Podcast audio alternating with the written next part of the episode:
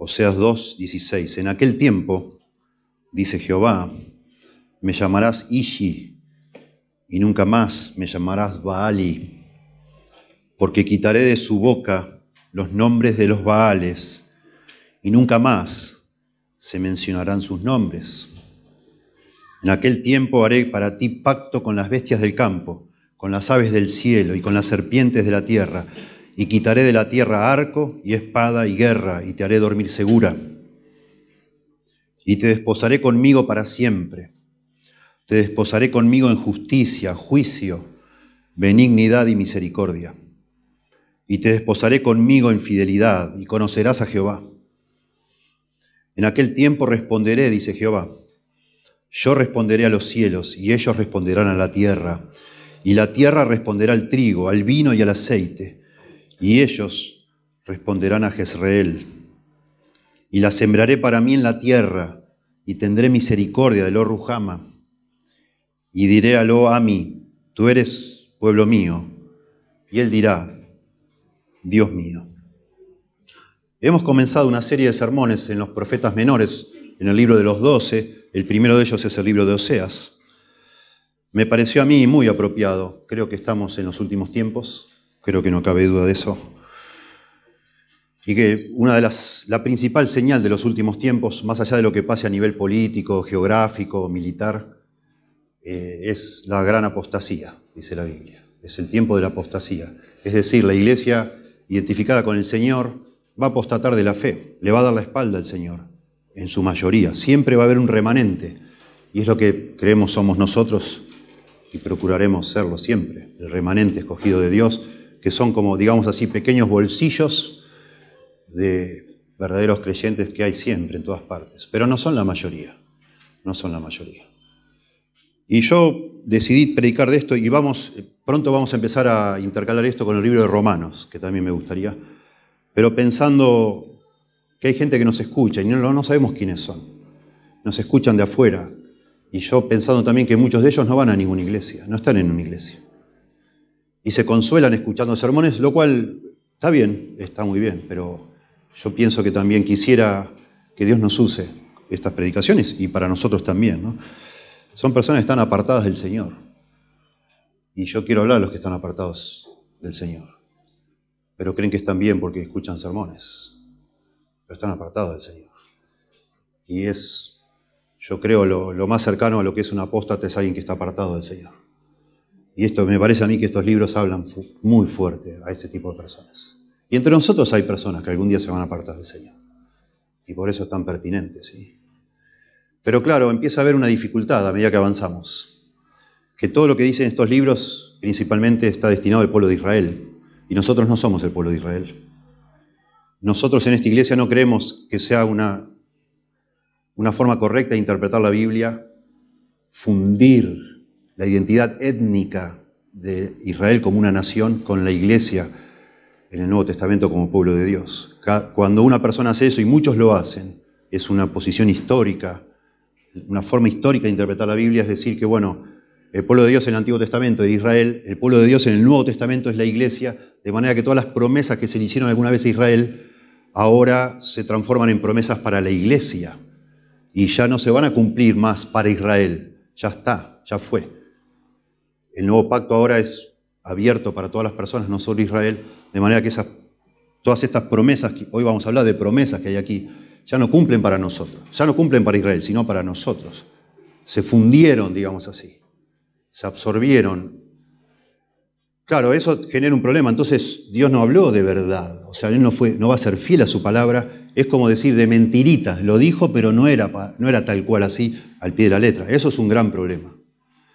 Las personas que interpretan la Biblia de esta manera que yo digo, lo resuelven de, esta, de una forma, usan ellos una analogía, no, es, no la inventé yo, dice, imagínate que vos le prometés a tu hijo una bicicleta, una bicicleta, una bicicleta. Ese es hijo, cuando cumplas 18 años te voy a regalar una bicicleta brutal, espectacular. Y tu hijo está esperando la bicicleta, él tiene una bicicleta, pero vos le vas a regalar lo mejor de lo mejor. Y eso le decís, le mostrás los folletos, todo. Esto te voy a dar, es una promesa, ¿verdad? Concreta. Y cuando llega a los 18 años, eh, tenés en la puerta un Ferrari para él. Decís, mira hijo, La bicicleta no, esto, te, te preparé esto, es mucho mejor. Suena lindo la analogía, pero de pronto el chico quería la bicicleta. Papá, papá, vos me dijiste una bicicleta. Buenísimo el Ferrari, pero vos me venías prometiendo una bicicleta, una bicicleta. Está bueno el Ferrari, pero yo quería la bicicleta. Es así lo veo yo, por lo menos. Así lo vemos nosotros acá. Suena muy interesante, pero de nuevo arroja dudas sobre el carácter de Dios.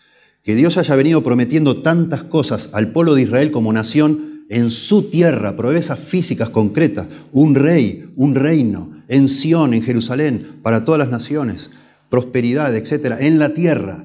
Y dice, bueno, pero mirá, es mucho mejor ahora, todo es en el cielo, ya en la tierra no, mucho más lindo en el cielo. Nosotros creemos que no. Lo que Dios prometió lo tiene que cumplir, lo va a cumplir. Y sí hay después promesas espirituales, celestiales, que se le ha hecho a la iglesia, y como vemos en el plan de Dios, cómo se va desarrollando, haciendo armonizar todos los profetas, los libros proféticos, con el libro de Apocalipsis, incluso con sermones que dio el Señor Jesús, Mateo 24, sobre lo que va a ser el futuro, claramente coexisten perfectamente un lugar donde Dios prometa, eh, cumpla sus promesas terrenales al pueblo de Israel y en algún otro momento que cumpla esas promesas eternas, celestiales, a toda la, iglesia y el pueblo de Israel todos juntos. ¿sí? Esto es muy importante porque nos va a permitir apreciar eh, estos libros. ¿sí?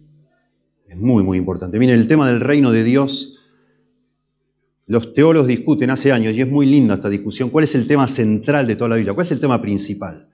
Alguno dirá la salvación. Bueno, pero eso no está centrado en Dios, sino en nosotros, si fuera la salvación. Otros dicen la gloria de Dios, hermoso, puede ser. Muchos, muchos dicen es el reino de Dios. El tema que atraviesa toda la Biblia, el tema central, que está por encima de todos los demás temas, es el reino de Dios. Y es muy posible. Es un tema precioso, inmenso en toda la Biblia. Pero también es un tema muy complejo, porque se describe de tantas maneras que parecen contradictorias el reino de Dios. ¿Sí? Ciertos pasajes lo presentan como algo que siempre ha existido el reino de Dios. Por supuesto, Dios está reinando en este momento. Siempre estuvo reinando Dios. Nunca se le escapó ni una molécula fuera de su lugar. Él reina, siempre reina y va a reinar. Sin embargo, también se describe como algo que va a tener un comienzo específico, histórico, definido. Daniel 2.44, por ejemplo. También se habla del reino de Dios como algo universal, sin embargo en otros pasajes parece que fuera algo local. Se habla de que es el gobierno directo de Dios, Dios es el que gobierna de, forma directa, Él es el, rey. Sin embargo hay otros pasajes que se menciona un mediador, Dios gobierna a través de mediador. En, en, algunas partes de la Biblia, y tengo acá los textos, pero no quiero, es una introducción esto, ¿verdad? No quiero apabullar con mucha información. En algunas partes se habla que el reino es como algo completamente futuro, algo que va a suceder en el futuro. Zacarías 14, Mateo 6, etc. Sin embargo, en otras partes se habla como una realidad actual. Ya estamos. Acuérdense ustedes, el Señor nos manda a orar, venga tu reino. O sea, todavía no está, venga el Señor, cada día oren, venga tu reino, venga tu reino. ¿Sí? Sin embargo, también el Señor dijo, el reino está aquí, está aquí y ahora, entre ustedes. Son tensiones que nos obligan a nosotros, por supuesto a todos los expertos intérpretes de la Biblia, a resolverlas. Y a nosotros, que quizá no somos expertos intérpretes, bueno, nos da una pista de que esto es algo muy complejo, demasiado, y tenemos que, en un sentido, si se quiere, inventar categorías para discernir sin anular con un énfasis lo que dice en otro pasaje. ¿Sí? En una parte el Señor dice que el reino de Dios no es comer ni beber, como si fuera todo algo espiritual y nada más. Sin embargo, hay muchos otros pasajes donde se nos habla del reino de Dios como cosas tangibles, concretas, terrenales, promesas terrenales. ¿Sí? Hay pasajes que dicen que el reino de Dios es para Israel y hay pasajes que dicen que Dios dio ese reino a todas las naciones, por ejemplo. ¿sí? Y esto es entonces un tema muy, muy complejo. Pero creo que es la forma que nosotros tratamos de estudiar la Biblia, que es porción por porción y tratando de explicar esa porción, creo que si somos consistentes en eso, al final es como un rompecabezas que vamos a poder armar. ¿sí? No es correcto usar la teología. La teología sistemática es como una forma de organizar toda la información de manera coherente, ¿no? en un sistema. No debemos usar esa, esa forma de organizar la información para darle sentido a la Biblia, trayendo ese sistema como unos lentes que nos ponemos para ver lo que dice la Biblia, sino que nosotros tratamos de entender cada pasaje en el contexto literario en el que fue producido, que fue escrito, y en algún momento del proceso, pero después que consideramos bien ese pasaje, tratamos, sí, ¿por qué no?, de ver antes de la teología sistemática, que es la teología bíblica, que es cómo este, este tema se usa en el resto de toda la Biblia, y entonces sí, traemos la teología sistemática con sus categorías, tratando de que esas categorías no anulen lo que vimos en cada pasaje particular, ¿sí? Es muy importante eso. Voy a hacer una introducción un poquito más larga, porque creo que nos ayuda ahora y todos los sermones que continúen, que vengan en esta serie.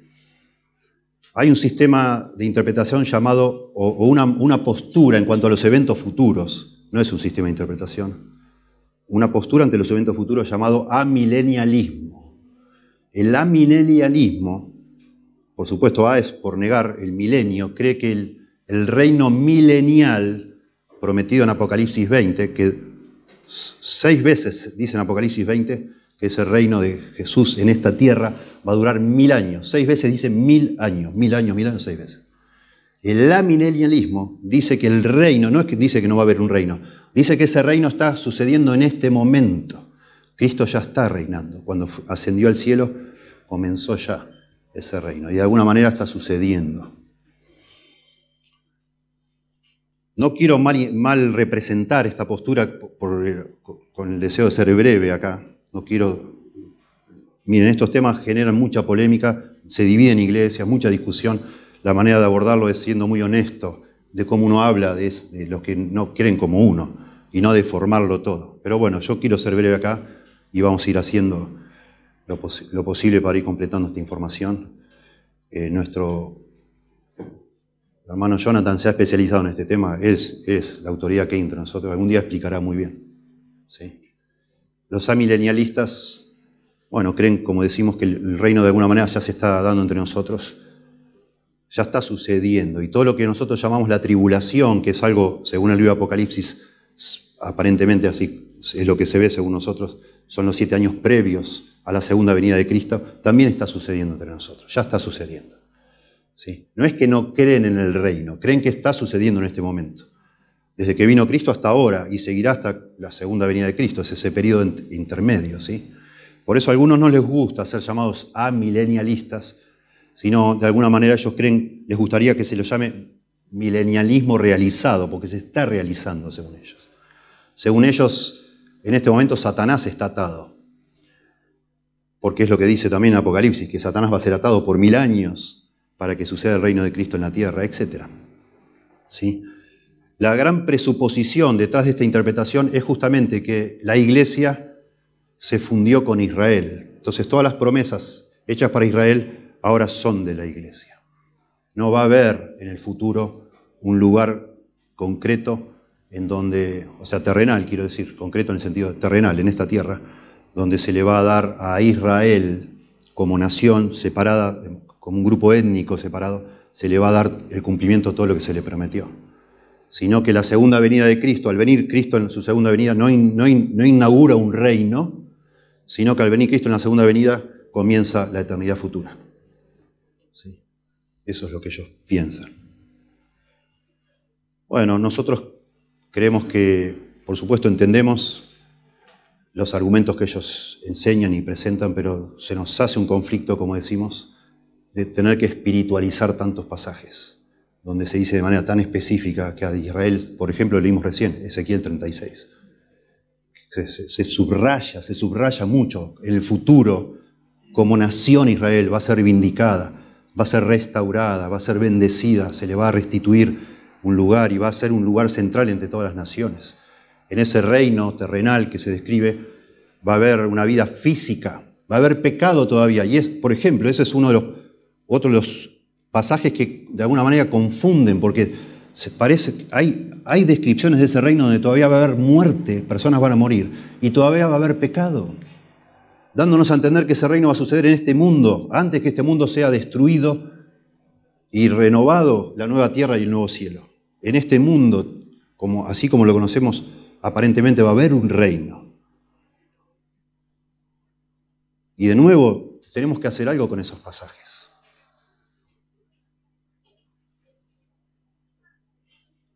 Bueno, nosotros creemos, nuestra posición, hablando, esto es teología sistemática, ¿no? Así como hay una posición amilenialista, nosotros somos reconocidos como premilenialistas.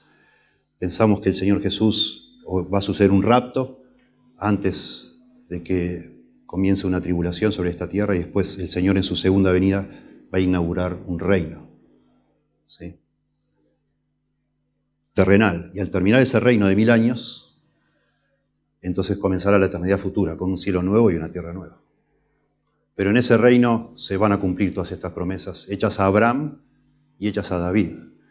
¿sí? Y hablemos un poquito de los pactos y ya nos metemos en Oseas. En la Biblia se habla de muchos pactos, ¿sí? de Dios con personas. Tenemos, solo voy a mencionar los, más sobresalientes, los que tienen que ver con los eventos futuros. Tenemos el llamado pacto abrámico que sucede en, Génesis capítulo 12, después se ratifica y se agregan detalles en Génesis 15, Génesis 17, pero en Génesis 12 Dios le promete a Abraham que de él va a ser una gran nación, le va a dar una gran descendencia, y en, en él, en esa descendencia, van a ser benditas todas las naciones de la tierra. Es decir, el pacto abrámico promete una tierra, le va a dar una tierra. Acuérdense, Abraham estaba en Ur, actualmente Babilonia, él, eh, o, bueno, actualmente Irak, ¿verdad? Fue Babilonia, pues Irak. Estaba allí y le hizo salir Dios porque le iba a dar una tierra, y esa tierra es la tierra de Canaán, Palestina, y le iba a dar una nación, y iba a ser una nación muy numerosa, la nación de Israel. Y a través de esa nación iban a ser benditas todas las familias de la tierra. El Nuevo Testamento muestra que gran parte de, esas promesas a Abraham se cumplen en Cristo, porque en la simiente singular, en tu simiente, no las simientes, en tu simiente, dice Pablo en Gálatas, diciendo que es una persona. Son benditas todas las naciones de la tierra y ese es Cristo, que es descendiente de Abraham. Por eso Mateo comienza hablando de Abraham, ¿sí? Hablando de la genealogía de Cristo, comienza con Abraham, diciendo, bueno, acá se está cumpliendo lo que Dios le prometió a Abraham. Buenísimo. ¿Sí? Pero promete una tierra concreta, la tierra de Palestina. Interesante el pacto abrámico que es incondicional, cuando en Génesis creo que es 17 o 15, no recuerdo ahora, se me mezcla, creo que es 15, cuando Dios va a hacer el, pacto con Abraham, Abraham se queda dormido, ¿sí? Y es decir, que el, el, pacto lo hace Dios nada más. Abraham nunca pasa, porque simbólicamente había que pasar por el medio de animales cortados. Porque hacer un pacto en realidad en hebreo es cortar un pacto, se corta un pacto. Y Dios hizo que Abraham cazara unos animales durante el día y los cortara a la mitad para que juntos pasaran por el medio de esos animales simbólicamente, diciendo que se comprometen el uno al otro a cumplir ciertas condiciones. Abraham se queda dormido y solo pasa Dios. Y eso es todo muy simbólico que las condiciones no hay, es incondicional. Nunca se, se, dijo, bueno, yo voy a, Dios, yo voy a hacer esto si vos, Abraham, haces esto. Abraham no hace nada, no tiene que hacer nada. Dios se compromete solo. Y eso es un tema que atraviesa todo el Antiguo Testamento también que Dios por amor al pacto con Abraham se acuerda de Israel y lo rescata de Egipto, etc. Y todo el tiempo Dios está comprometido a lo que prometió. ¿Sí? Después tenemos un pacto en Sinaí, que es donde Moisés baja del, monte Sinaí con la ley y allí celebran un pacto, cortan también un pacto entre, bueno, Dios por medio de Moisés habla y el pueblo de Israel. Pero eso es un pacto condicional, porque el pueblo de Israel se compromete a obedecer todas las palabras de la ley, dice, que trae Moisés. Y Moisés matan animales y rocía la sangre sobre todos ellos, haciendo eso también un símbolo, en este caso, de la sangre rociada, de que ellos van a cumplir. Y si no cumplen, este pacto incluye bendiciones y maldiciones. Si lo cumplen, todas estas bendiciones. Si no lo cumplen, todas estas maldiciones. De manera que ese pacto, el pacto sinaítico, es condicional. No era incondicional. ¿Sí?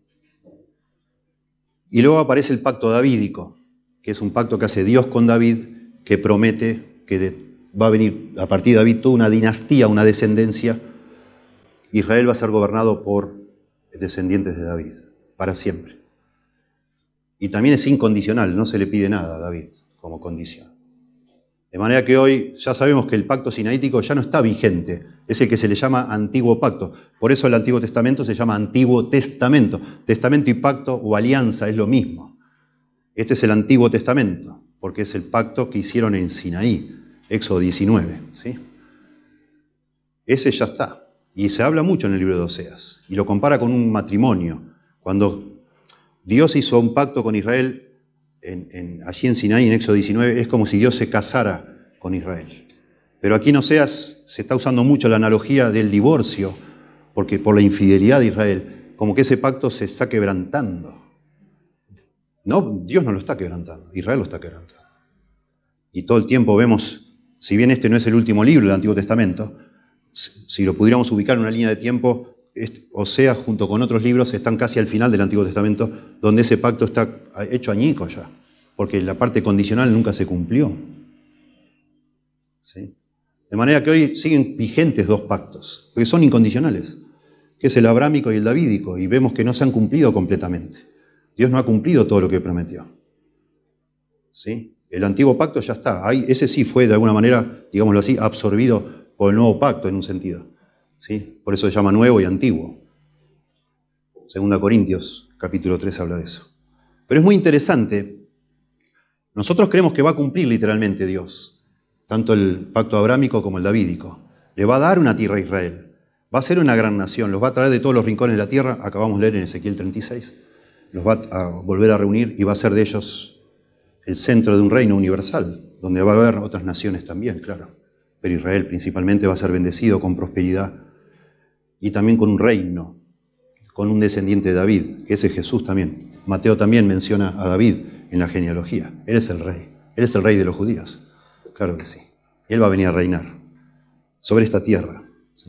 Ahora, piense por un momento, ¿de qué sirve tener una tierra, tener una prosperidad tremenda, tener una nación innumerable, tener un rey, si las personas en ese reino no les interesa obedecer a Dios ni amar a Dios. Imagínense. Un desastre. Como toda la historia bíblica, va a continuar ese desastre. Y ahí es donde entra el nuevo pacto. El nuevo pacto promete un nuevo corazón. Y también es incondicional. Promete un nuevo corazón, un corazón que va voluntariamente a obedecer a Dios y amarlo a Dios. Y eso es parte de este, también de, esta, de toda esta imagen futura de un reino donde todo el mundo, todo el mundo, y estoy hablando del mundo en el sentido mundo, toda la creación, toda, todas las naciones, van a adorar a un solo Dios, de corazón. Eso es hermoso, imagínense. Bueno, vamos a estar nosotros. No estamos hablando de algo que no nos atañe, claro que sí. Ya sabemos que sí, porque somos ahora parte del, pueblo de Dios, vamos a estar, vamos a ser partícipes de una forma que algún día se explicará mejor, pero vamos a estar y vamos a ver eso, toda, toda una unidad que nunca se vio en la historia humana, todos adorando un, un único Dios, el único Dios verdadero que dice la Biblia. Bueno, vamos entonces a Oseas. Hemos leído una porción, parte del capítulo 2, el final del capítulo 2 que es hermosa. Hasta ahora casi todo lo que hemos leído son denuncias, denuncias, denuncias de la infidelidad de Israel para con Dios. Una cosa vergonzosa, inaudito, porque Dios les, ha dado todo, los ha colmado de bendiciones, pero el pueblo de Israel ha decidido que atribuir todas esas bendiciones a, a Baal, que es un Dios falso, a un ídolo. Y creen que todas las cosas que les va bien a ellos no es por causa de Dios, Yahweh, Jehová, sino por causa de Baal, que es un dios falso, de los cananitas. Un dios en muchos aspectos, no en todos, pero en muchos aspectos, relacionados como con ciertas este, prácticas sexuales, como el dios que proveía la fertilidad, era el dios del trueno, Baal, que es el que supuestamente daba las lluvias, que en ese contexto del Medio Oriente agrícola-ganadero era, era toda, digamos tu prosperidad, tu bendición, todo tenía que ver con la lluvia. Y entonces creían que todo lo que les iba bien era gracias a Baal, no a Dios. Pero Dios les había dado todo, ¿sí? Y entonces toda la, analogía esta de, la prostitución se usa acá. Como que el pueblo de Israel es como una prostituta, que se casó con Dios en Sinai, pero ahora salió a buscar amantes, que son los ídolos, los dioses falsos. Y es una denuncia fuerte, capítulo 2, todo el capítulo 2 hasta el versículo 15, usa la analogía como de una corte, de un juicio, ¿sí? de una demanda legal. Dios es el juez, Dios es el, también es el, este, el fiscal que trae las acusaciones, es el juez que dicta sentencia y es el esposo engañado por esta mujer ligera que sale a buscar amantes. Y se nos describe en otras partes de manera increíble, porque se trata de que esto sea lo más chocante que podamos imaginarnos. Esta mujer no es que sale a buscar amantes, sino que les paga a sus amantes. Les paga. Aquí se usa, se usa de alguna manera esta analogía como que el vino, las cosechas, todo es el pago de los amantes hacia ella. En otros pasajes, para subrayar todavía más la maldad del pueblo de Israel, dice que ella sale no para buscar beneficios, solo porque es rebelde y no quiere conocer a Dios, no quiere rendirse ante Dios y va y ella usa de todos los dones que Dios le dio a ella, todos la hermosura, el oro y todas las joyas que Dios con la cual Dios la hermoseó a Israel, ella va y usa eso para pagar a sus amantes, porque claro, con eso hacía las ofrendas a estos dioses falsos. Tremendo. Fuerte, todo fuerte. Pero ahora cambia.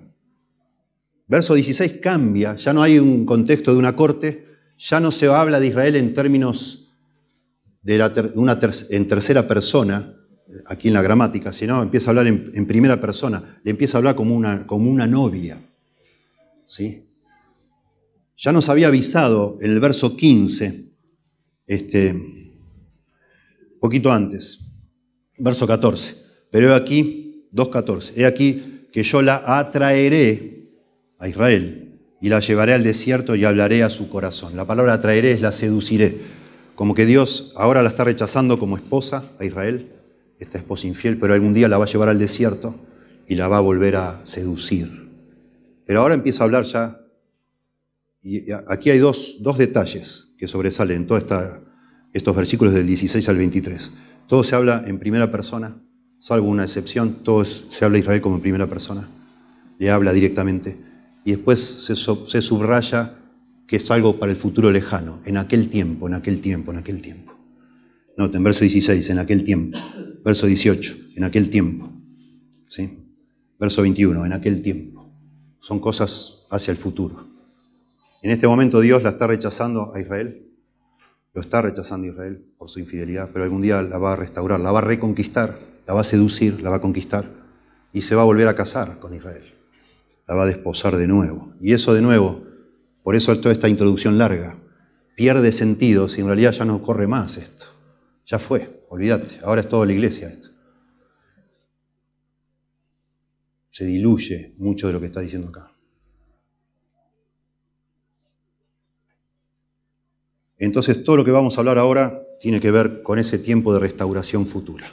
Existe, va a haber en el futuro un tiempo de restauración para la nación de Israel en esta tierra, la que llamamos milenio.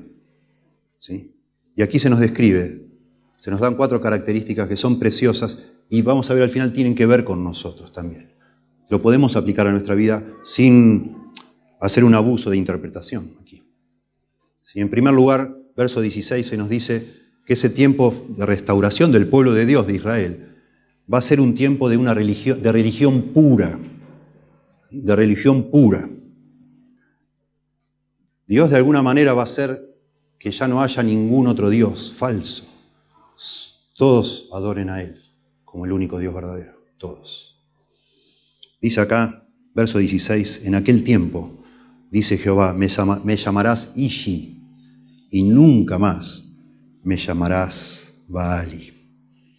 Bueno, en aquel tiempo de nuevo es una fórmula, se usa mucho en los libros proféticos para un día futuro. En otros libros proféticos va a hablar del día del Señor, que es un día de, destrucción, pero también de bendición al remanente escogido. En aquel tiempo, dice Jehová, esto no es, de nuevo, se subraya mucho, dos veces aquí, dice Jehová. Esto es palabra de Dios. Son oráculos divinos, tienen la autoridad de Dios. Me llamarás Ishi, Ish en, hebreo es varón, hombre, pero también se traduce esposo. Es una manera más general de hablar de esposo, pero es esposo. Y no Baal dice, no me, ya no me llamarás más, nunca más me llamarás Baali. Baal significa Señor, amo, también, en hebreo, en arameo y en hebreo, Baal, amo. Me llamarás Ishi, mi esposo, no más, nunca más me llamarás Baali, mi Señor. ¿Por qué dice esto? Bueno, porque otra vez, la palabra Baal si bien significa amo, Señor, y se puede aplicar para Dios, también es el nombre que tenían estos dioses cananeos falsos, Baal. Es decir, los cananeos, cuando adoraban a Dios, le llamaban Señor a ese Dios falso. Le llamaban Baal. Y hacían su imagen con un trueno en la mano, etc., pero le llamaban Señor. Eh, bueno, dice Dios, tanto yo aborrezco esto, que ya nunca más a mí me van a llamar Baal, sino Ish. ¿Sí? También se puede traducir esposo, Baal. De, alguna manera es más acertado traducir Baal como esposo que Ish, pero Dios dice, ya no me van a, ya nunca más se va a escuchar el nombre Baal, nunca más. Interesante porque da lugar, este, este uso del nombre Baal en hebreo da lugar a lo que fue, lo que se denuncia antes, que es toda la, esta mezcla que hicieron ellos del culto a Baal con el culto a Jehová. ¿sí?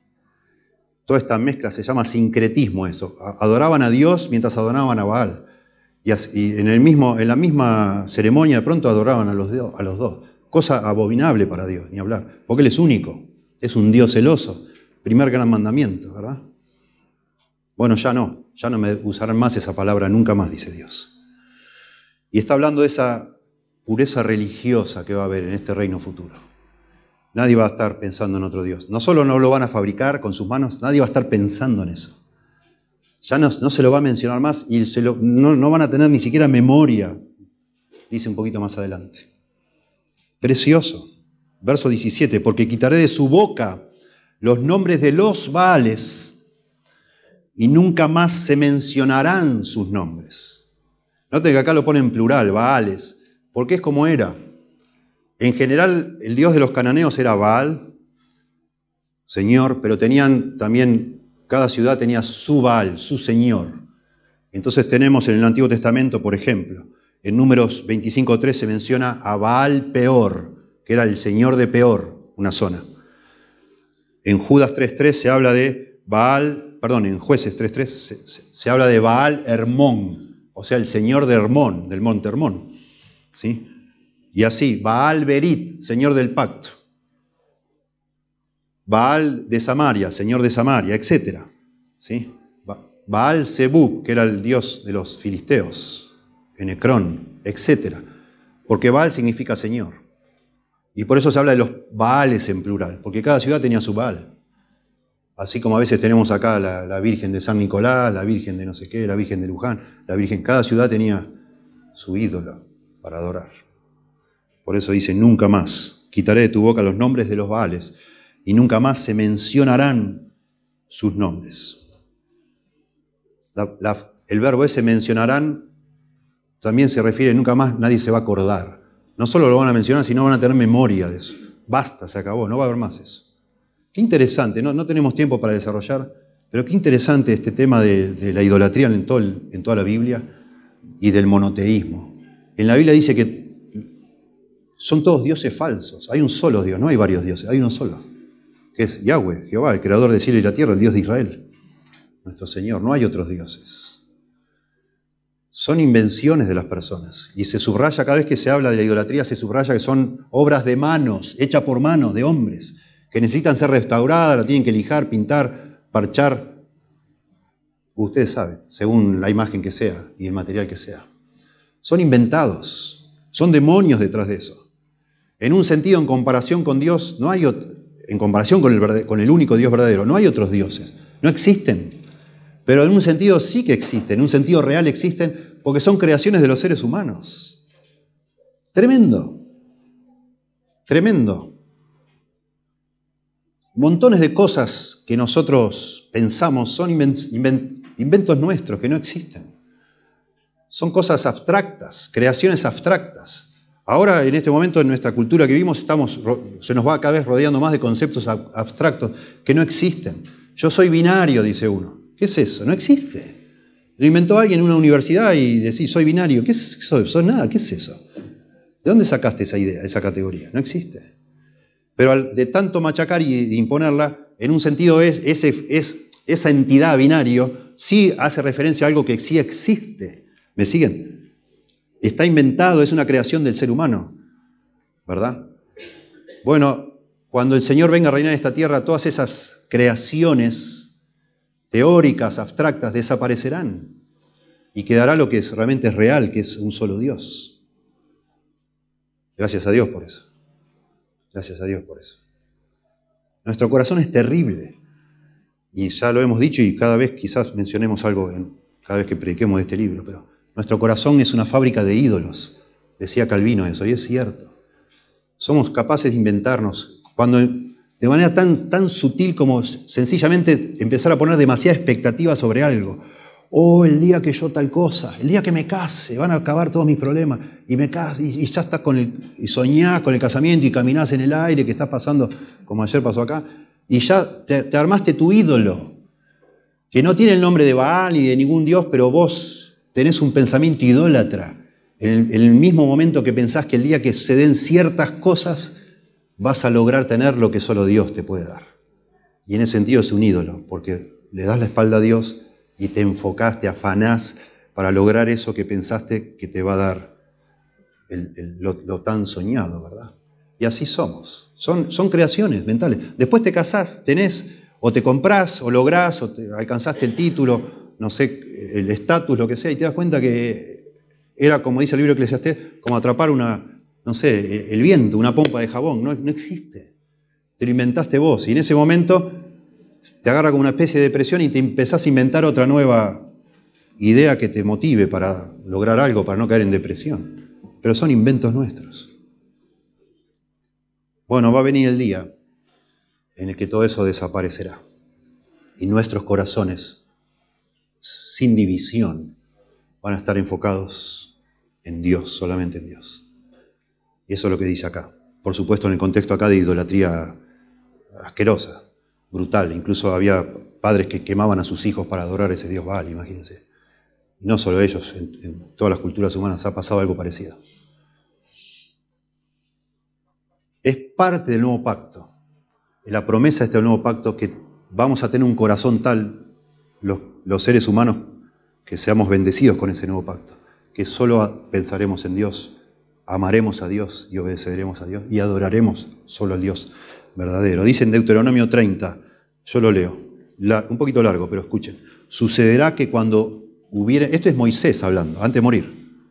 Moisés hablando, acaban de, de alguna manera, reafirmar ese pacto que los casó con Dios, digamos, y está diciendo, futuro, después de haber dado todas las maldiciones, Deuteronomio 28, si ellos desobedecen el pacto. Y ahora hable de nuevo en el futuro, sucederá, sucederá que cuando hubieran venido sobre ti todas estas cosas, las maldiciones, dice, la bendición y la maldición que he puesto delante de ti, y te arrepintieres en medio de todas las naciones a donde te arrojado Jehová tu Dios, castigo, dispersión de Israel, así es hasta el día de hoy, y te convirtieres a Jehová tu Dios y obedecieres a su voz conforme a todo lo que yo te mando hoy, tú y tus hijos, con todo tu corazón y con toda tu alma, te convirtieres.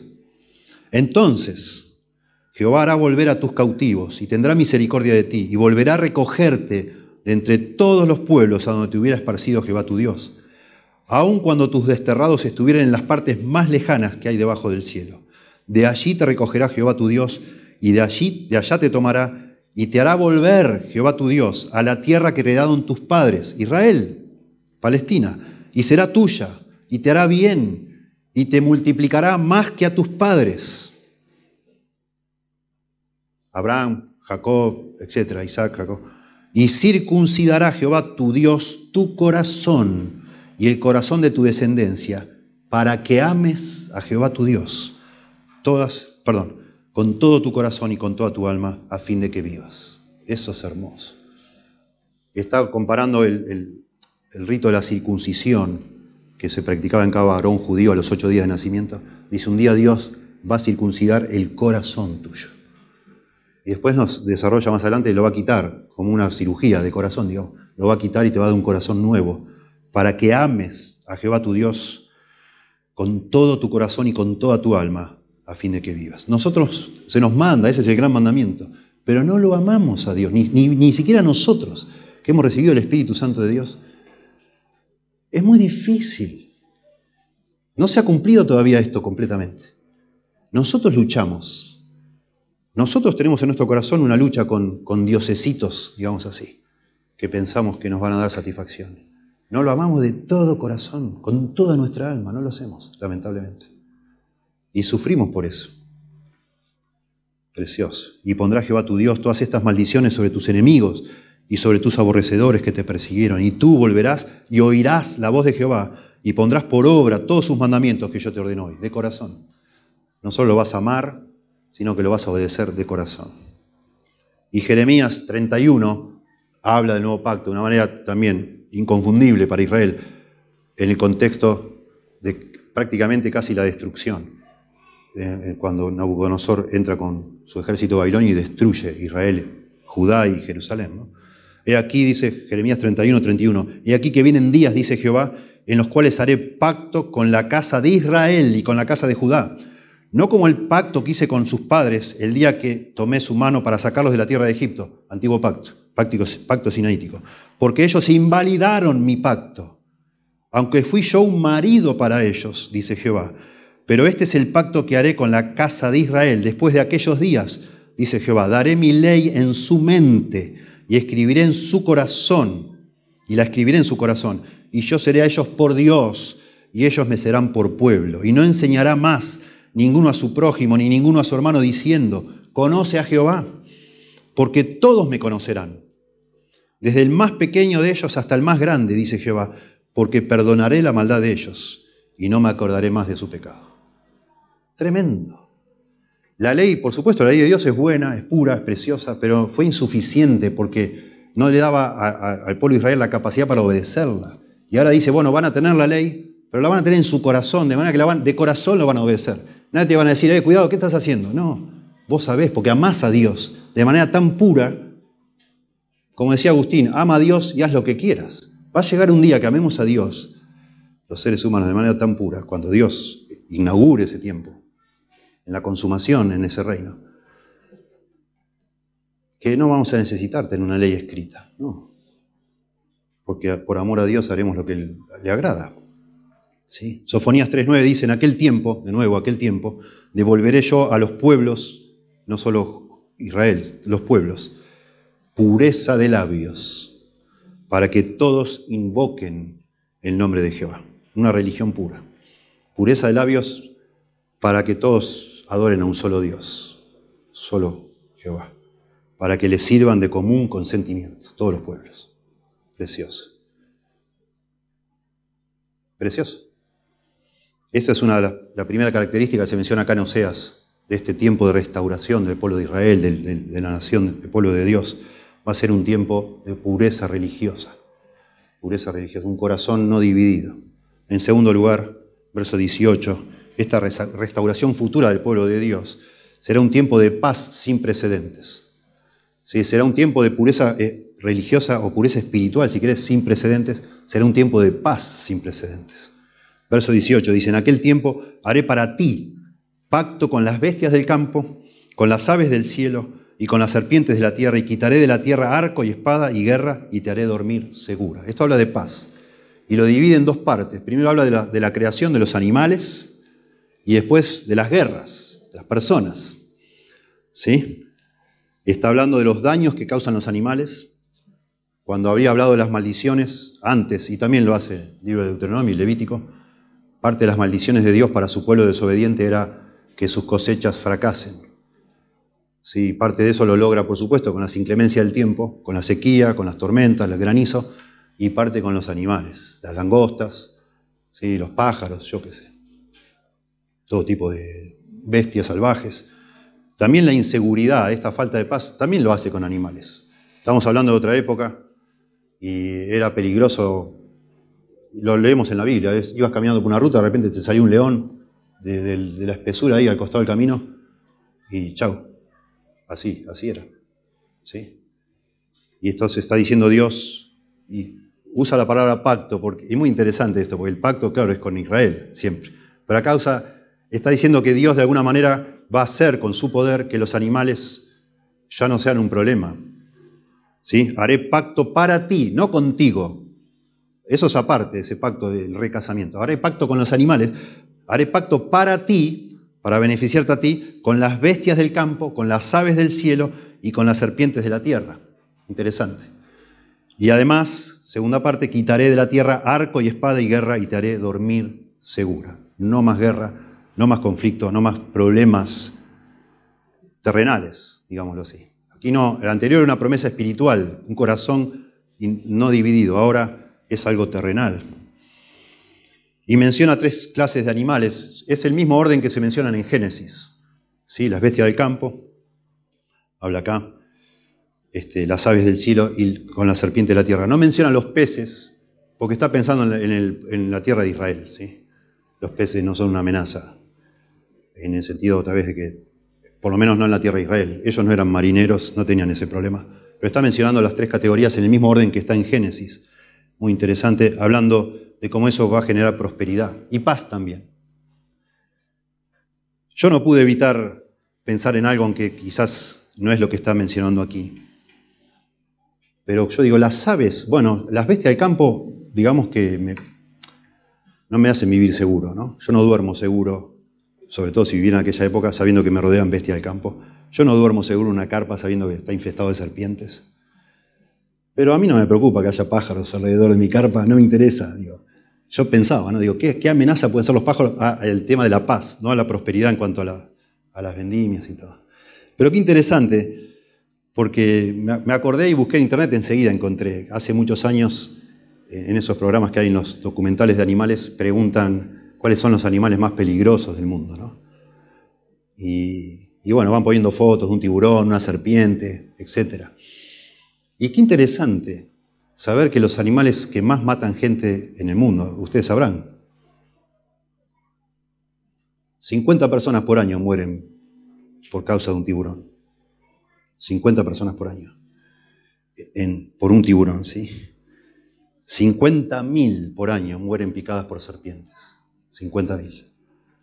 Sin embargo, por año mueren 725.000 personas por causa de los mosquitos. Tremendo. Tremendo. A mí me hace pensar, ¿sí? No lo puedo desarrollar esto, tengo acá para desarrollarlo, pero no quiero. Pero ¿saben qué interesante que es? Que prácticamente no los pueden combatir. Son incombatibles los mosquitos. O sea, no los van a eliminar nunca de la faz de la Tierra. No lo van a eliminar. Interesante. Porque, de nuevo, pensando en esta categoría, acá el, el concepto, parece el énfasis, es la paz, no la prosperidad eh, de la tierra, que sí va a volver más adelante en esa promesa, sino la paz, que vas a dormir tranquilo, vas a vivir seguro porque ya no va a haber amenazas de animales ni de personas. Bueno, lamentablemente en este ranking están primero los mosquitos y segundo están las personas. Tremendo. Tremendo de pensarlo, ¿no? 725.000 personas mueren por año por los mosquitos, 475.000 mueren por año por otras personas. Asesinatos en todo el mundo. Tremendo. Y solo 50 por tiburones. Increíble. Bueno, esto es parte, en el, cercano, en el antiguo cercano oriente, en todos los tratados, todos los pactos que había que se ponían siempre bendiciones y maldiciones, en las maldiciones se mencionaban las bestias del campo, los animales que iban a venir a atacarte, a matar gente y también a destruir tu prosperidad material, ¿sí? a comerte tus frutos, etc. Entonces decimos, lo que está diciendo acá, que este tiempo de restauración va a ser una sin precedentes en cuanto a la religión pura, pero también en cuanto a la paz. Y se desarrolla eso por todas partes. Va a haber paz, la gente va a vivir segura. Un niño va a jugar con una serpiente, dicen Isaías. Un león va a morar junto con un cordero. Pero noten ustedes el énfasis terrenal de todas estas cosas. No está hablando del cielo, de, otro estado, sino en, en la tierra, en la tierra de Israel. ¿Sí? Versos 19 al 20. En tercer lugar, la restauración futura del pueblo de Dios será un tiempo de intimidad espiritual sin precedentes. Intimidad espiritual sin precedentes. Una experiencia de la presencia de Dios que nunca hemos conocido los seres humanos. Dice, y te desposaré conmigo, no tener énfasis de esta palabra desposar. Y te desposaré conmigo, está hablando Jehová, Dios. Te desposaré conmigo para siempre. Te desposaré conmigo en justicia, juicio, benignidad y misericordia. Y te desposaré conmigo en fidelidad. Y conocerás a Jehová. Qué precioso. El término que está usando acá, antes había dicho que le iba a llevar al desierto y le iba a seducir. Eso habla casi una analogía del noviazgo, tratando él de seducir, imagínense a Dios tratando de seducir a Israel, volviendo a recrear en el corazón de Israel un deseo por Dios. Sí, para nosotros, dice Pedro, para nosotros el Señor Jesús es precioso. Nosotros amamos al Señor Jesús, porque el Señor nos abrió los ojos. Nosotros admiramos sus virtudes, dice 1 Pedro también. O 2 Pedro capítulo 1, dice, admiramos sus virtudes. Él es admirable para nosotros. Precioso. Pero eso es porque Dios hizo algo en nuestro corazón, ¿verdad? Cuando nacimos de nuevo. Bueno, algún día va a suceder que Dios no solo va a seducir a Israel, sino dice acá, se va, me voy a desposar contigo. Le habla en primera persona. Yo me voy a desposar contigo. Y está usando la palabra que se usa tanto en el Antiguo Testamento de pagar una dote. Así eran las tradiciones del Antiguo Testamento. Pagar una dote era pagar un cierto dinero al padre de la novia, ya para cerrar el contrato. ¿Sí? No tengo tiempo de desarrollar esto, pero era algo muy... No es, que una mujer es un objeto de compra, no era un mueble, que yo digo, le decía al padre, bueno, te la compro, dámela. No es así. Todo era un sistema para proteger a la mujer porque si el marido de manera caprichosa la despreciaba y la abandonaba, era por ley era obligatorio que le devuelva todo ese dinero. Y con ese dinero esa mujer se las arreglaba hasta que otro hombre se casara con ella. Porque no había trabajo para las mujeres en esa época, solo en el hogar en, digamos, en los emprendimientos familiares. Proverbios 31, ustedes pueden ver eso. Pero nadie podía decir, bueno, me echó mi marido, bueno, yo me, voy a vivir sola. No, tenías que prostituirte, no había trabajo. Como tampoco había un sistema de jubilación, no había, no existía. Y esa dote protegía a la mujer.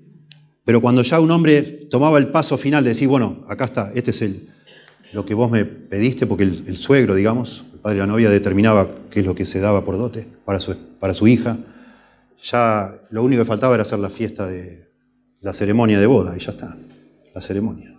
Era un paso antes de, casarte, eso es comprometerse. Pero era irreversible, salvo que se encontrara algo, algo impuro, como un engaño, digamos, que la mujer no era virgen o algo por el estilo. Pero ya si se paga la dote, ya está. Es casi sinónimo de casarse. Y entonces dice, te desposaré conmigo para siempre. Como un segundo casamiento, ¿ven? Para siempre, dice acá, noten. Noten acá hay seis características de este desposorio. Te desposaré conmigo para siempre, permanencia. No habla, esto no habla de algo infinito, eterno, sino de permanencia, ¿sí? que va a durar en el tiempo. Te desposaré conmigo en justicia, juicio, benignidad y misericordia. La palabra benignidad viene de la palabra hebrea gesed, que sería mejor traducido lealtad, lealtad y misericordia, y te desposaré conmigo en fidelidad, y conocerás a Jehová. Bueno, acá hay una ambigüedad que permite esto de desposarme en, en, en, en. Puede ser que se refiera a las características que va a tener este matrimonio una vez que se consume. A va a tener permanencia, va a tener justicia, juicio, lealtad, misericordia y fidelidad. O puede ser que sea la dote que Dios da a esta mujer, que es Israel, para tenerla.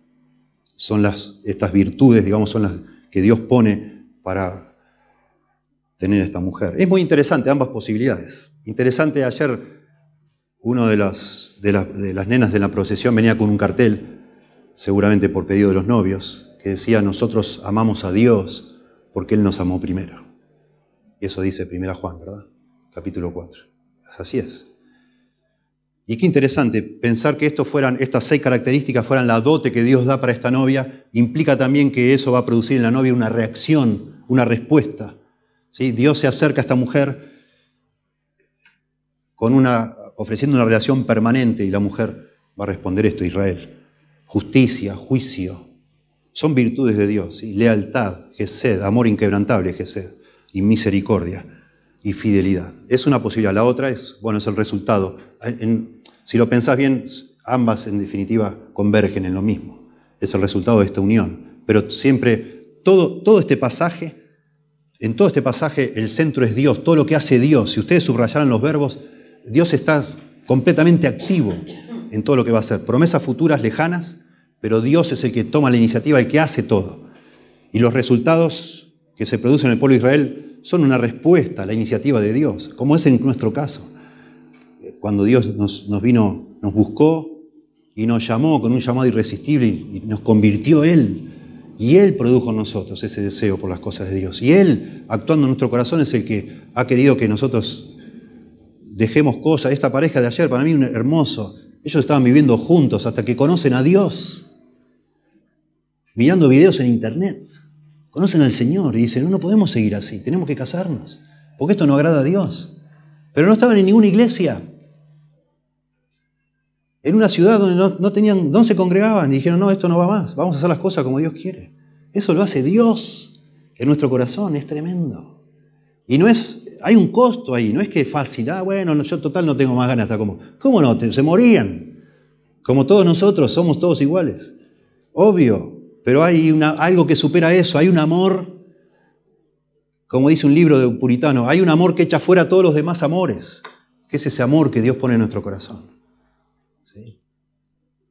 Precioso. Y de eso está hablando aquí, de un matrimonio nuevo donde Dios dé un corazón nuevo a, a esta novia. Y entonces la conclusión dice, y conocerás a Jehová. Y esto es para mí la forma, la expresión más hermosa de lo que es una intimidad como estamos diciendo, una intimidad como nunca antes vista, ¿no? Conocimiento de Dios, un verdadero conocimiento de Dios. Precioso.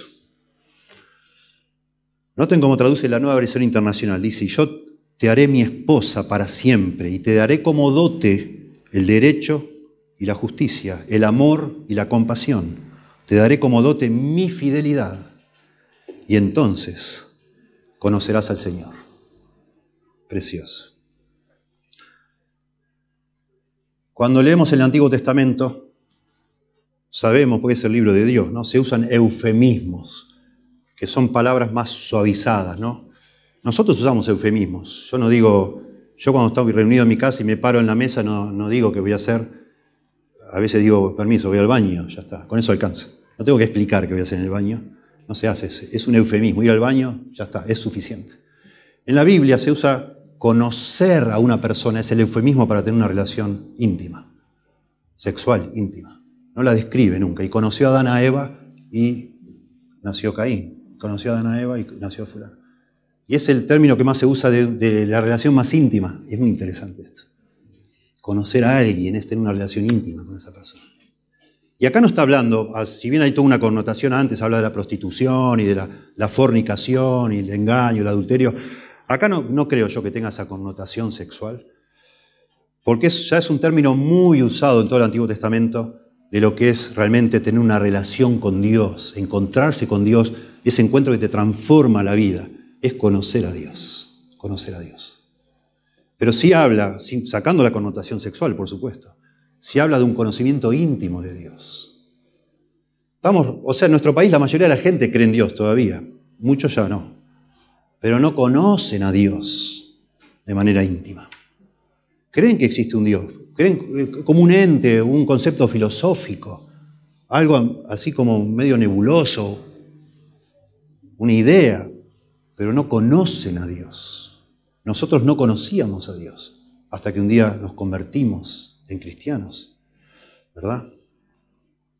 Escuchen lo que dice Nehemías, capítulo, eh, perdón, Jeremías, capítulo 2. Oh, dice, ¿quién diese? Está hablando del pueblo de Israel, infiel, escuchen. Oh, ¿quién diese que en el desierto, quién me diese, dice Dios, en el desierto, un albergue de caminantes para que dejase, dejase, dejase allí a mi pueblo y de ellos me apartase. Tremendo. ¿Cómo me gustaría ir caminando con mi pueblo, y está la imagen del desierto, y encontrar un albergue y lo dejo ahí, lo dejo, ya me voy. No lo soporto más, dice Dios. Porque todos ellos son adúlteros, congregación de prevaricadores, hicieron que su lengua lanzara mentira como un arco, y no se fortalecieron para la verdad en la tierra, porque de mal en mal procedieron y me han desconocido, dice Jehová. No me reconoce, mi pueblo no me reconoce, no me, no me entiende, no me busca, no conoce de mí. Guárdense, continúa Jeremías capítulo 9, guárdese cada uno de su compañero ni en ningún hermano tenga confianza, porque todo hermano engaña con falacia y todo compañero anda calumniando, y cada uno engaña a su compañero y ninguno habla de verdad. Acostumbraron su lengua a hablar mentira, se ocupan de actuar perversamente. Su morada está en medio del engaño. Por muy engañadores, no quisieron conocerme, dice Jehová. Tremendo. A mí me hacen pensar estos pasajes. Acá habla de una decisión activa. No quisieron conocerme. El ser humano, dijo Jesús, ¿no? el que anda en tinieblas no se acerca a la luz para que sus obras no sean reprendidas. El ser humano no quiere conocer a Dios, no quiere, no quiere acercarse a Dios porque es perverso. Somos prevaricadores, eh, amamos lo malo que hacemos. Y entonces un poquito más adelante, leí esto para tener un contexto, un poquito más adelante, en el mismo capítulo, verso 23, dice Jeremías, así dijo Jehová, no se alabe el sabio en su sabiduría, ni en, su valentía se alabe el valiente, ni el rico se alabe en su riqueza, mas alabes en esto el que se hubiere de alabar, en conocerme y entenderme, que yo soy Jehová, que hago misericordia, juicio y justicia en la tierra, porque estas cosas quiero, dice Jehová. Lo que está diciendo Jeremías es que el tesoro más grande que puede tener una persona no es la sabiduría, no es el poder, no es la riqueza, es el conocimiento de Dios. Conocer a Dios es el tesoro más grande que podemos recibir nosotros, conocimiento de Dios. Precioso, porque es lo más precioso que existe. Dios, el creador de todas las cosas. Y este es un tema del conocimiento de Dios, por eso me animo a decir que no tiene que ver con una connotación sexual, que atraviesa todo el libro de Oseas. Y déjenme mostrarles. Ustedes están abiertos en el capítulo 2, pero si quieren síganme, que es fácil acá, estamos en Oseas. Noten el capítulo 4, verso 1 de Oseas. Oíd palabra de Jehová, hijos de Israel, porque Jehová contiende con los moradores de la tierra, porque no hay verdad, ni misericordia, ahí es Gesed, amor leal, ni amor leal, ni conocimiento de Dios en la tierra, ni conocimiento de Dios en la tierra. En la tierra de Israel, nadie conoce a Dios. Capítulo 4, verso 6. Mi pueblo fue destruido porque le faltó conocimiento por cuanto desechaste el conocimiento, decisión voluntaria, yo te echaré del sacerdocio. Está hablando de los sacerdotes, los sacerdotes no conocen a Dios, de Israel. Y porque olvidaste la ley de tu Dios, también yo me olvidaré de tus hijos. Capítulo 5, verso 4 de Oseas. No piensan en convertirse a su Dios, porque espíritu de fornicación está en medio de ellos y no conocen a Jehová. Tremendo.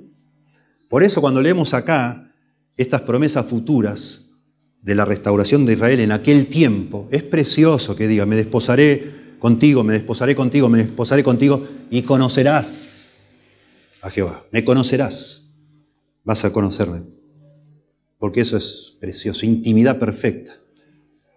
Y es hermoso cuando Jesús habla de la vida eterna. Ustedes saben cuando ahora Jesús en Juan 17, verso 3 dice, y esta es la vida eterna. Está hablando Jesús con su Padre, Dios el Padre.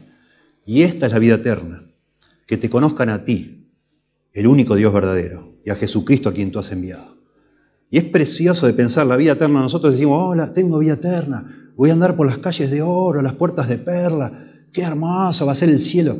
Según lo define Jesús y según vemos en la Biblia, el gran atractivo del cielo, lo que nos va a volar la cabeza, es poder conocer a Dios. Y esta es la vida eterna, que te conozcan a ti tener intimidad con Dios.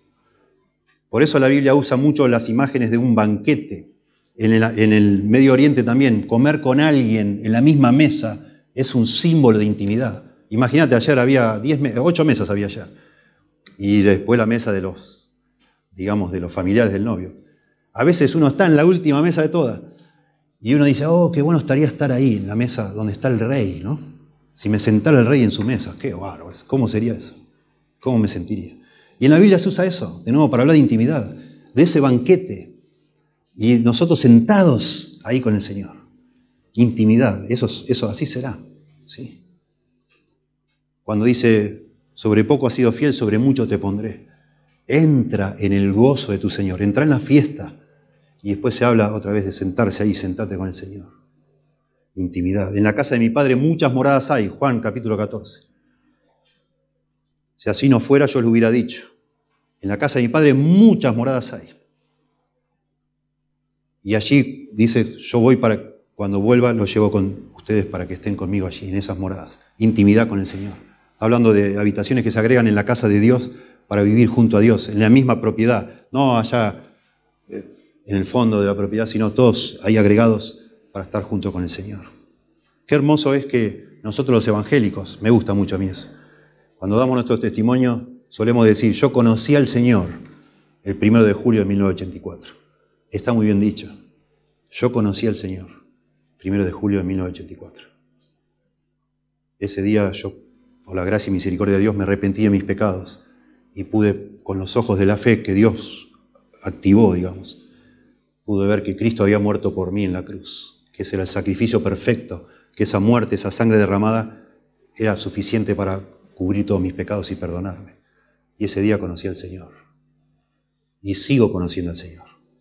Y seguiré conociendo al Señor. Y vamos a estar una eternidad y nunca vamos a cansarnos de conocer a Dios.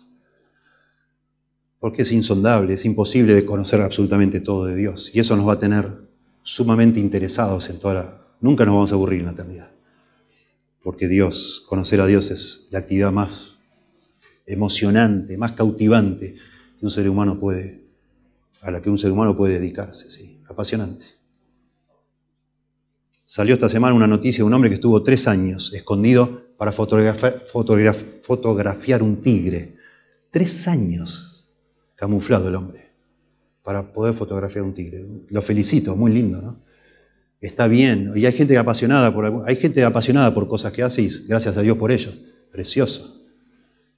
Pero lo más apasionante que, que puede cautivar la mente de un ser humano es Dios, porque así Dios nos creó, con esa sed de conocimiento. Que eso que ha permitido que la humanidad crezca y desarrolle tantas cosas, esa inquietud, esa curiosidad insaciable que Dios nos ha dado, en distintas medidas cada uno, ¿no? Pero eso va a ser exacerbado cuando estemos con ese nuevo corazón, potenciado de una manera que, imagínate vos lo que va a ser eso. No lo podemos ni imaginar, pero me gustaría, con las palabras que se me vienen ocurriendo, tratar de subrayarlo para que lo deseemos. No sé si alguna vez pensó en, en su propia vida qué es lo que más gozo le da. Seguramente conocer algo, conocer cosas, viajar, conocer, experimentar, conocer nuevas comidas, conocer un idioma, aprender, saber, satisface mucho la sed de nuestro corazón. Pero eso es solo una, la punta de, una pizca de lo que va a ser el verdadero, esa, esa capacidad que Dios nos dio, se nos dio para conocerlo a Él, que es el creador de todas esas cosas que nos dan satisfacción y que nos asombran. Bueno, en este tiempo, esta restauración futura del pueblo de Dios, va a haber una pureza religiosa sin precedentes, una paz sin precedentes, una intimidad, podemos decir un conocimiento de Dios sin precedentes. Y finalmente, y acá de nuevo vuelve a promesas materiales, un tiempo de fertilidad, de prosperidad material sin precedentes. Y entonces dice, para terminar, verso 21 al 23, en aquel tiempo responderé, dice Jehová, yo responderé a los cielos, y ellos responderán a la tierra, y la tierra responderá al trigo, y al vino y al aceite, y ellos responderán a Jezreel, bueno, muy linda, todo medio poético acá. Lo que está diciendo es que Dios, en el contexto anterior habla de responder. Yo ya expliqué la semana pasada que ese, ese verbo responder también se podía traducir como cantar. Israel va a responder a Dios, pero ahora dice que Dios va a responder de alguna manera, este, va a cantar, va a responder. La connotación es que va a hacer lo que sea necesario. Dios va a responder, va a dar lo necesario. Sí, va, como que Dios toma nota de lo, que que Israel necesita y va a dar una respuesta. Responder es dar una respuesta. o sea, dar, satisfacer, suplir lo que es necesario. Y describe acá todo como el ciclo, digamos así, de, cómo sucede la, prosperidad, la fertilidad, de nuevo en un contexto agrícola, agrícola, ¿no? Dice que Dios va a responder a los cielos, diciendo, va a hacer que los cielos hagan lo que tienen que hacer, que es llover. Y entonces ellos, los cielos, van a responder a la tierra, derramando, por supuesto, la lluvia, y la tierra va a hacer que se produzca trigo vino y el aceite. Y ellos, dice acá, responderán a Jezreel. Yo ya expliqué, se había usado la palabra Jezreel antes, que era el lugar en el Israel del norte. Cuando escribe esto Oseas, todavía estaba en el momento de más prosperidad de Israel o había ya terminado con el reino de Jeroboam II. Jezreel era la casa real de la dinastía de Jehú. El rey Jehú puso en Jezreel su morada. Y fue el tiempo de más prosperidad del reino del norte de Israel y allí construyeron graneros por todos lados y ahí almacenaban toda esa prosperidad, toda esa abundancia. Y lo que está diciendo acá por eso dice, y ellos responderán a Jezreel, todas las cosechas van a ir de nuevo ahí y van a llenar todos los graneros otra vez de ese lugar. Que justamente es lo que Israel le pedía a Baal. Y tremendo, porque empezó diciendo, ya no van a, ya me van a llamar Ishi, no Baali, porque ya basta de Baal, basta. Y al final le dice, y bueno, y les voy a dar lo que tanto ustedes desean, que es que les vaya bien, que todo prospere, que haya abundancia, que tengan guardado. Esa sensación que nos da de confort, de decir, bueno, acá tengo, si pasa algo, yo tengo acá, tengo unos graneros acá atrás. Estoy bárbaro. Dios lo va a hacer. Prosperidad económica, ¿sí? fertilidad. Y entonces, verso 23, y la sembraré para mí en la tierra, y tendré misericordia de lo Rujama, y diré a lo a mí tú eres mi pueblo mío, y él dirá, Dios mío. Bueno, aquí hay un juego de palabras que se nos escapa a nuestro idioma. Jezreel, la raíz de Jezreel es la misma raíz en hebreo de sembrar. ¿Sí? Y entonces conecta, terminando el versículo 22 con el verso 23, hay un juego ahí de palabras que si supiéramos hebreo nos sonaría como un enganche ahí, ¿no? Y entonces lo que está diciendo él, Dios, de nuevo, que va a hacer que la tierra produzca. Él va a hacer que la tierra dé lo que tiene que dar. Y entonces remata también con algo que ya había dicho antes. Y tendré misericordia de Lo Rujama. Rujama dice no compadecida significa. Es uno de los nombres de los hijos de Oseas. Es con su esposa Gomer, que es la prostituta. No compadecida. Y lo que está diciendo es tendré compasión de la no compadecida. Es lo que dice acá. Pero lo, usa con el nombre de, uno de estos niños. Y diré lo a mí que significa no eres pueblo mío, tú eres pueblo mío. Es como una restauración o una inversión de todas las maldiciones que había hecho antes. Y él dirá, Dios mío, al fin me va a reconocer. ¿Sí? Esta restauración de nuevo de corazón. Bueno, precioso. Es muy importante. Meditaba yo en casa esta semana, digo, qué importante que nosotros eh, pongamos atención a los pasajes proféticos de la Biblia. Todo tiene que ver con nosotros, claro que sí. Yo veo cristianos tremendamente apesadumbrados, angustiados con la situación del mundo, con el avance de la maldad, la inmoralidad, la corrupción política, las teorías conspirativas, todas estas cosas, y están como parece como hundidos en todos esos, en todos esos problemas reales y también percibidos. Y parece que uno se olvida de lo que nos espera, de lo que Dios ha decretado y que va a suceder y ha, profetizado. Y nosotros necesitamos alimentar nuestro corazón con esperanza. Y necesitamos hacerlo con la palabra y olvidarnos ya de tantas, tantos conceptos derrotistas tremendos. Y no, que se, va, se van a derretir los polos y no sé qué. Bueno, ya, tranquilo. La Biblia nos explica cómo se va a acabar todo. ¿Y qué es lo que va a hacer Dios? No deberíamos, si realmente conocemos al Señor y creemos en su palabra, estar tan distraídos con eso. Deberíamos alimentar nuestra alma pensando que e-, esto ya pronto va a suceder. Qué precioso. si te pones a pensar en estas cuatro descripciones y pensás exactamente lo opuesto de estas cuatro descripciones, es lo que vivimos hoy. Estamos hablando de un, tiempo de una religión pura, una pureza de corazón. No lo hay hoy está todo contaminado, e incluso en las iglesias mismas. No existe eso. Un tiempo de paz inusitada, no hay conflicto, nadie duerme bien seguro. Se venden cada vez más medicaciones para dormir. Un tiempo, decíamos, de intimidad inusitada también. Bueno, ¿cuántas personas disfrutan de esa intimidad con Dios, conocen a Dios y desarrollan esa relación con Dios? Casi no existe. Y este tiempo también acá de fructífero, inaudito, no lo, no lo hay. A medida que nos acerquemos al final va a ser cada vez peor. Qué precioso animarnos con eso. Y el Nuevo Testamento utiliza este, este pasaje final, verso 23. Lo utiliza dos veces, lo cita Pablo y lo cita Pedro, para mencionar cómo nosotros, que no éramos pueblo de Dios, los gentiles, Israel era el pueblo de Dios, cómo nosotros fuimos, fuimos hechos pueblo de Dios. Y en ese sentido este texto conecta con nosotros. Dios no nos reconoció a nosotros como pueblo, los no judíos, hasta que vino Cristo con el nuevo pacto, que empezó el nuevo pacto. Y es precioso darle gracias a Dios, decir, yo no merezco. Israel tampoco lo merecía, pero está puesto allí por Pedro y por Pablo, Romanos 9, versos 25 y 26 y 1 Pedro 2.10, para que glorifiquemos a Dios, de que Dios nos ha tenido misericordia de nosotros, nos ha incluido como para ser parte de su pueblo y nosotros le podemos decir mi Dios, para poder conocer a Dios. Y ese pacto que ha hecho nosotros, que es parte del nuevo pacto, nosotros somos. Nada nos separará del amor de Cristo, nada. Nadie nos puede separar, es para siempre, es incondicional. Si sos un hijo, una hija de Dios, lo serás para siempre. Qué hermoso, tremendo.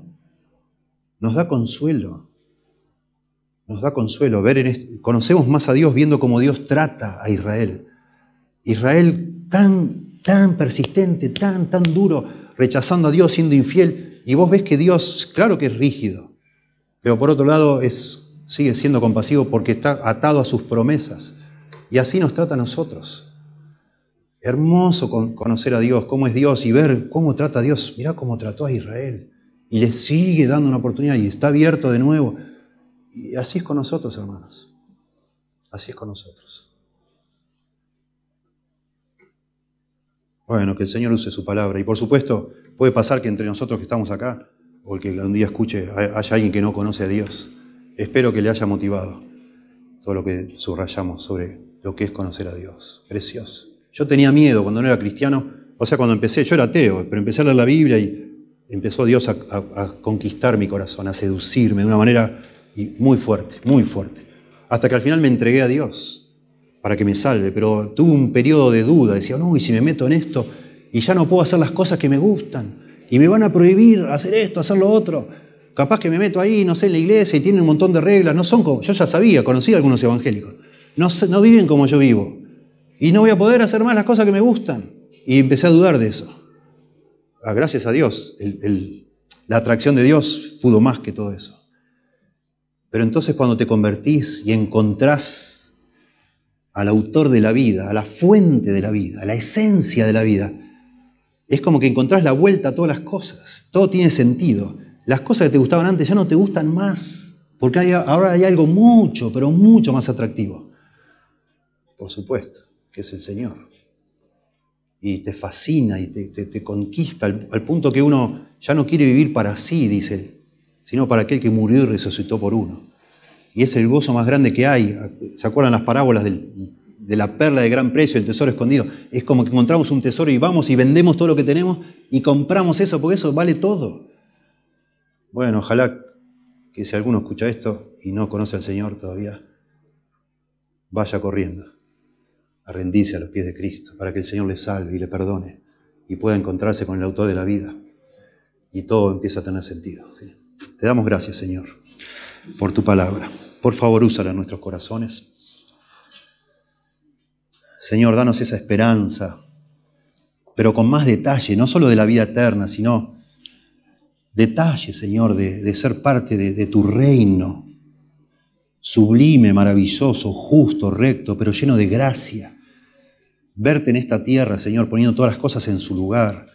Que eso nos conmueva a tal punto que ya dejemos de prestar tanta atención a, los partidos políticos, a fulano, mengano, a las promesas falsas de, certeza, de seguridad, de cambio. Si cada vez va ir peor, tu palabra lo dice. Y es parte de tu juicio sobre esta tierra darnos gobernantes que mienten, que engañan en todas partes del mundo, Señor, que no les importa que no pastorean a las personas. No les interesa, sino las esquilan, las, estafan. Y así es en todas partes y va a ser cada vez peor, porque ya nadie te respeta a ti, Señor, y al darte la espalda a ti ya la verdad no vale nada. La rectitud, la justicia, la fidelidad, como hemos leído, la misericordia, la lealtad, no tienen valor. No son atributos que la gente sueña con tener. Señor, ayúdanos a poner la vista en ti y a recrearnos en este, esta visión gloriosa de la restauración de todas las cosas, donde tú seas el centro, Señor. Y nosotros, por gracia y misericordia, allí disfrutando de bendiciones materiales, los que todavía estén en la tierra, cuando tú vengas, pero probablemente nosotros todos ya en el cielo de bendiciones espirituales. Y algún día en este cielo nuevo y tierra nueva también podamos disfrutar de una vida corporal, terrenal, pero en la tierra nueva, Señor. Que tú nos llenes de, de visión, de esperanza, para también soltar, desapegarnos de este mundo que está contaminado y corrompido. Y esperemos tierras nuevos y y cielos nuevos donde mora la justicia, Señor. Por favor, seduce a los corazones que aún son reticentes a conocerte, a reconocerte, Señor. Te lo rogamos en el nombre de Jesús. Amén.